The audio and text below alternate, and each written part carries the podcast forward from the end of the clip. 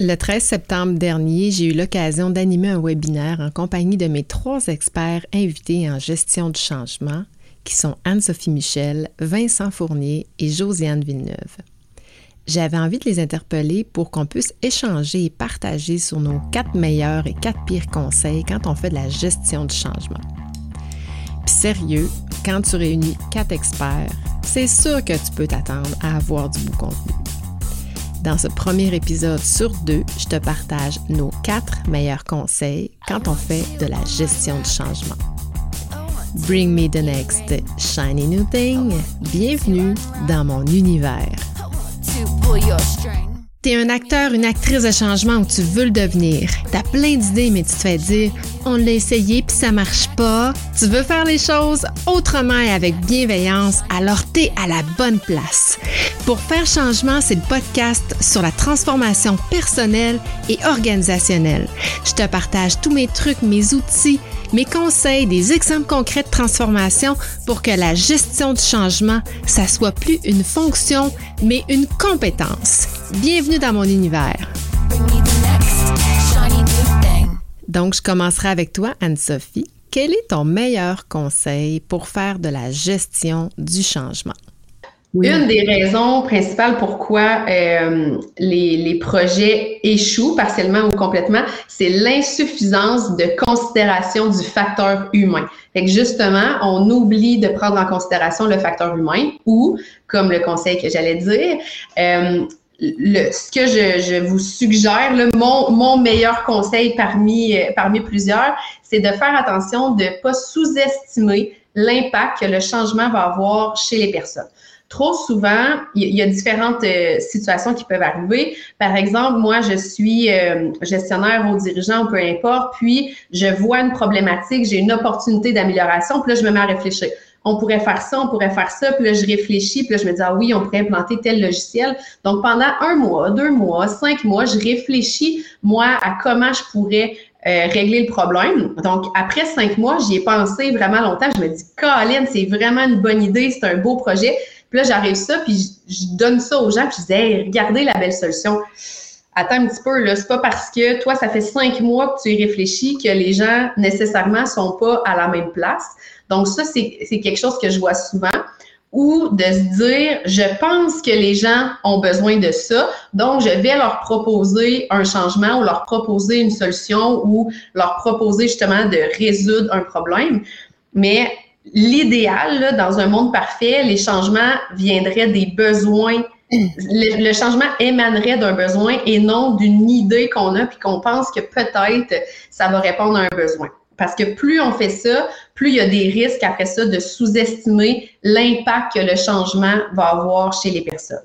Dernière chose que je veux dire, c'est pas parce que nous, on trouve que c'est une bonne idée, parce que nous, on trouve que le projet est beau et bon puis est positif, que tout le monde va trouver ça aussi. Donc, il faut vraiment faire attention à tout le volet humain quand on veut mettre en œuvre un projet ou un changement. Effectivement, puis parmi, tu as raison de, le mentionner, facteur humain, c'est essentiellement la cause de, des, des, échecs partiels ou complets, mais il y en a plusieurs des facteurs humains aussi euh, que j'ai envie de vous énumérer. L'humain, oui, il y a l'humain qui réagit, mais il y a aussi, euh, quand on est un agent de transformation, on peut manquer de temps, de planification, puis ça, ça rentre dans les facteurs humains. On peut manquer de leadership, on peut manquer de parrainage aussi, d'avoir des gestionnaires qui nous qui nous encadrent pas ou qui croient pas au projet, euh, pas de décision stratégique, un manque de vision ou un manque de stratégie globale, ça fait partie aussi des facteurs humains. Puis euh, je voulais peut-être juste euh, renchérir sur ce que tu dis, mais ça fait le lien aussi avec le conseil, le conseil de Josiane, qui je trouve va un petit peu plus loin dans dans dans ton conseil ou va dans un angle différent. Josiane, qui est experte en gestion du changement aussi, une coopé une compétitrice euh, puis d'ailleurs, on est des compétiteurs et on, adore ça hein, parce qu'on fait la même chose, mais c'est le fun de pouvoir. Euh, plus on va être de gens à, à vouloir euh, influencer de façon positive les entreprises à se transformer, mieux c'est là. C'est fait que formatrice, coach, experte, on, te voit beaucoup sur. moi, je te vois beaucoup sur les réseaux sociaux. Tu nous partages des belles petites capsules vidéo qui sont super le fun. on te voit dans main dans la main .co. C'est pas une erreur .co, c'est vraiment pas .com parce que quand on va .com, on sort on dit, oh, est où? Et euh, on a envie de t'entendre sur ton conseil, Josiane, euh, qui fait un petit peu référence, qui va dans la continuité de celui d'Anne-Sophie. Oui, effectivement. merci beaucoup, Vicky. Merci pour l'invitation. Moi, je nous vois pas mal comme des alliés parce qu'il faut, faut faire front commun là, pour aider les entreprises aujourd'hui à se transformer à gérer le changement. Puis je pense qu'il est important qu'on travaille tout le monde ensemble. Fait que je suis vraiment contente de, collaborer avec euh, vous trois. Puis merci Vicky pour la belle idée. Puis oui, mon conseil, ça fait vraiment un petit bout de chemin sur celui de Anne-Sophie. Parce que oui, prendre en compte les impacts que ça a sur les personnes, c'est important, mais il faut aussi réfléchir, c'est qui les personnes touchées par le changement? Parce que souvent, on veut aller rapidement, on prend ceux qu'on a à prime abord rapidement euh, en tête. Et on oublie certaines fois d'aller un petit peu plus loin dans notre réflexion. Donc, euh, les personnes, vous allez souvent entendre les personnes touchées par le changement, les destinataires du changement, les parties prenantes, c'est tous, ça veut dire toute la même chose, mais il faut prendre un moment de réflexion pour aller plus loin. Puis, j'avais le goût parce que des fois, c'est pas nécessairement facile de se mettre en tête, OK, mais qui, qui qu'est-ce qui quelles sont les personnes qui vont être touchées par le changement? Comme par exemple, si euh, on travaille dans une, une usine manufacturière, puis qu'on voudrait agrandir l'usine, bien oui, ça a un impact direct sur nos nos employés, nos actionnaires vont vouloir avoir des comptes rendus de cet agressement-là. Pourquoi on fait ça? Ça va être quoi notre retour sur investissement, l'investissement qu'il va falloir mettre tout ça? Nos clients vont être touchés, nos fournisseurs aussi. Mais des fois, il faut aller un petit peu plus loin. Est-ce que la communauté va être touchée? Est-ce qu'on reste à l'intérieur d'un quartier où il y a des gens tout près qu'on devrait informer? Parce que quand on va faire de la révélation, ça va faire du bruit, euh, on va empiéter ailleurs sur le terrain. Donc, il faut tout se poser ces questions-là. Le pouvoir public aussi, mais municipalité, oui, il faut aller chercher des permis, mais est-ce qu'on veut les, les, les, mettre au courant de qu'est-ce qu'on va faire, pourquoi on le fait, puis les embarquer avec nous? Nos collaborateurs externes, des fois, je pense, euh, on a des gens, qui viennent faire le ménage dans notre usine. Donc, quand, on va être en construction, il y a peut-être des choses qui vont changer. Il va falloir leur demander euh, probablement des nouvelles soumissions pour, euh, pour faire le ménage de l'usine qui a été rénové, etc. Nos syndicats aussi, c'est une partie prenante très importante parce que ça touche directement nos employés et l'employeur. Donc, il faut vraiment aller prendre le temps de se poser les questions. Oui, l'impact, mais quand on comprend les impacts, nos parties prenantes, c'est qui? Nos gens touchés par le changement, c'est qui? Parce que quand on oublie, des fois, ils peuvent se, se sentir laissés pour compte, puis ça va créer de la résistance sans qu'on le veuille, parce que c'est pas quelque chose qu'on veut. Puis ces gens-là, peut-être des fois, ils vont venir miner l'engagement de nos parties prenantes les plus importantes parce qu'on n'a pas pensé les embarquer dans le mouvement de changement. Fait ça, c'est mon conseil à moi qui, euh, qui, je pense, est très important autant que les impacts. C'est euh, c'est tellement pertinent. Tu parles des communautés. Là. Euh, moi, mm-hmm. j'ai j'habite à côté de la maison L'Oral et Merveille, qui est une maison pour enfants lourdement handicapés. Puis, ils font souvent des levées de fonds, tout ça. Puis, en fin de semaine, il y avait un événement. il y avait beaucoup de cyclistes, des coureurs pour ramasser des fonds. Puis, ils font ça à chaque fois. Ils viennent nous voir dans, dans le quartier, ils viennent nous porter des flags, ils nous invitent à l'événement aussi parce que des événements comme ça, il y a de la police, il y a, des voitures partout de, de, de stationner dans les mhm. rues, fait que ça devient dérangeant. Alors que quand ils nous préparent euh, au préalable, ben, on embarque dans l'événement, on est super content, tu sais, euh, d'y participer. Mais quand ça prend, ça nous prend par surprise, ben là, c'est comme c'est quoi ça encore un matin? Fait que j'aime beaucoup euh, qu'on aille au-delà de des parties avec lesquelles on a l'habitude de, de, collaborer. Là. Donc, euh, merci beaucoup de ce de ce beau euh, de ce beau conseil, euh, Josiane. On poursuivrait avec Vincent, Vincent conférencier, coach, auteur. tu as écrit deux livres, Vincent. Uh-huh. Toi, tu as une expertise, oui, dans la gestion du changement, mais je dirais un petit peu plus au niveau du développement des affaires, de la vente, de la planification stratégique, de la stratégie d'affaires de croissance. Tu vas nous en, certainement nous en parler, mais tu as écrit deux livres. je me permets de, de les nommer. Arrêtez de vendre, laissez vos clients vous acheter, qui est un best-seller, c'est pas n'importe quoi, bravo, euh, soit dit en passant. Et plus récemment, tu as écrit un deuxième livre qui s'appelle Propulser vos affaires, cinq piliers fondamentaux pour développer votre sens des affaires.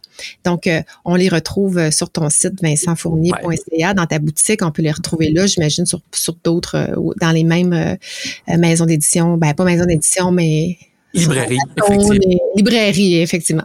Exactement. Euh, euh, j'aime beaucoup ton conseil, euh, Vincent. Il nous, il nous sort un peu de ce qu'on a l'habitude de voir. je te laisse le présenter. Faites donc attention au syndrome du Titanic. Qu'est-ce que c'est que ça?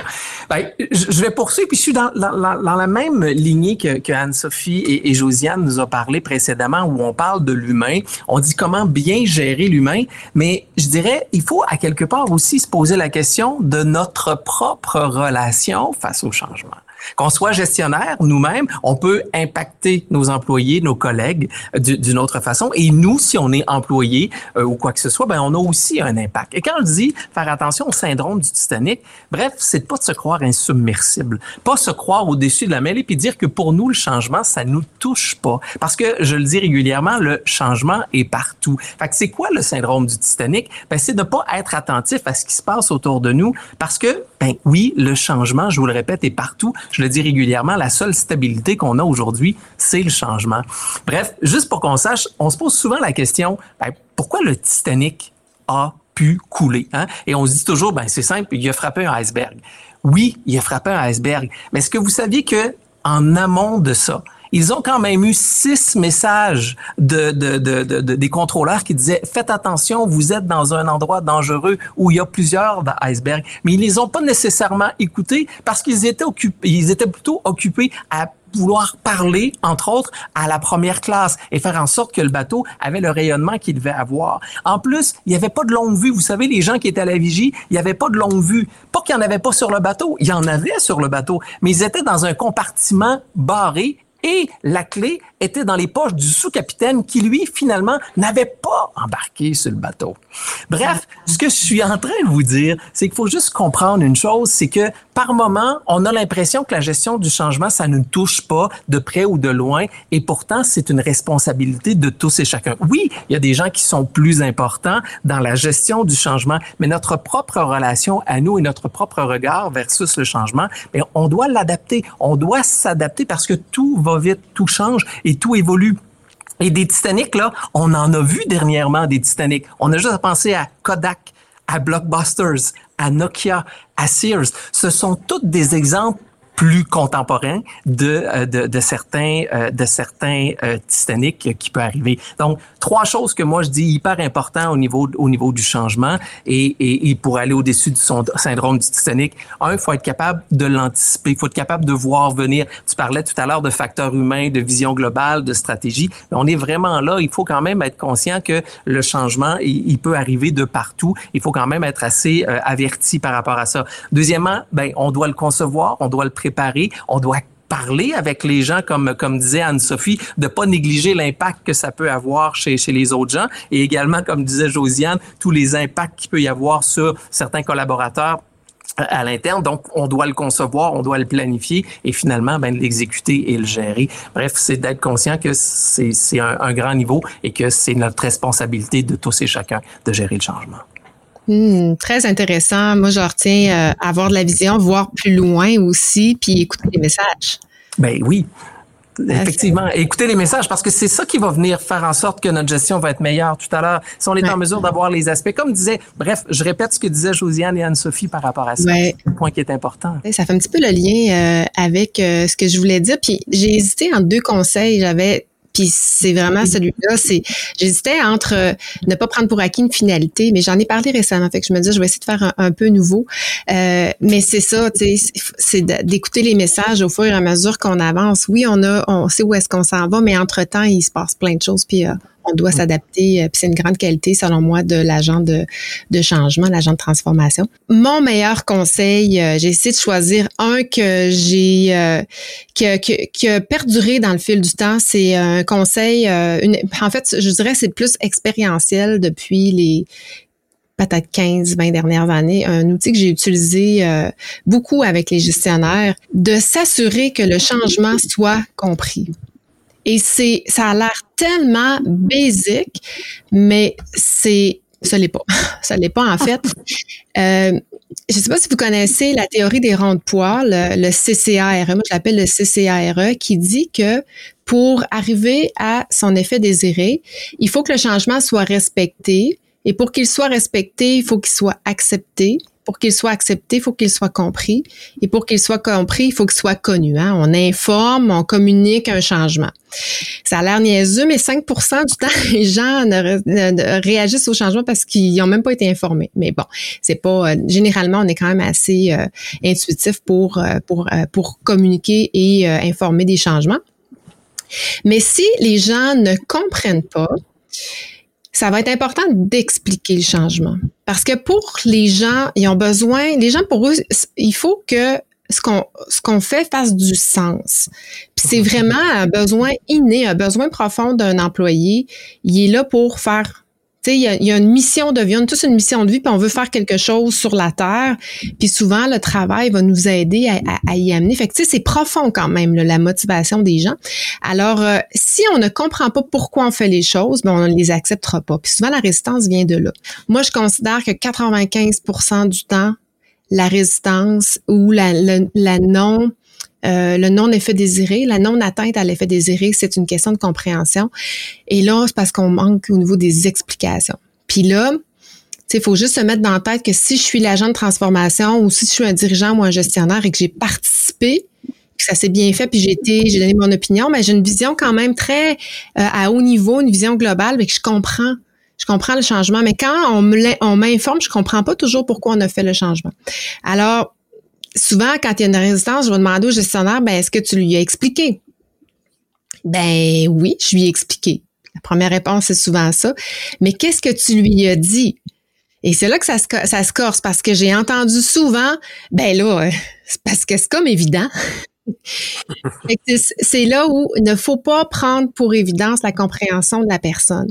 Et souvent, ce qui va arriver, c'est qu'on va, on va monter d'un palier, c'est que on va aller dans la confrontation ou dans la correction.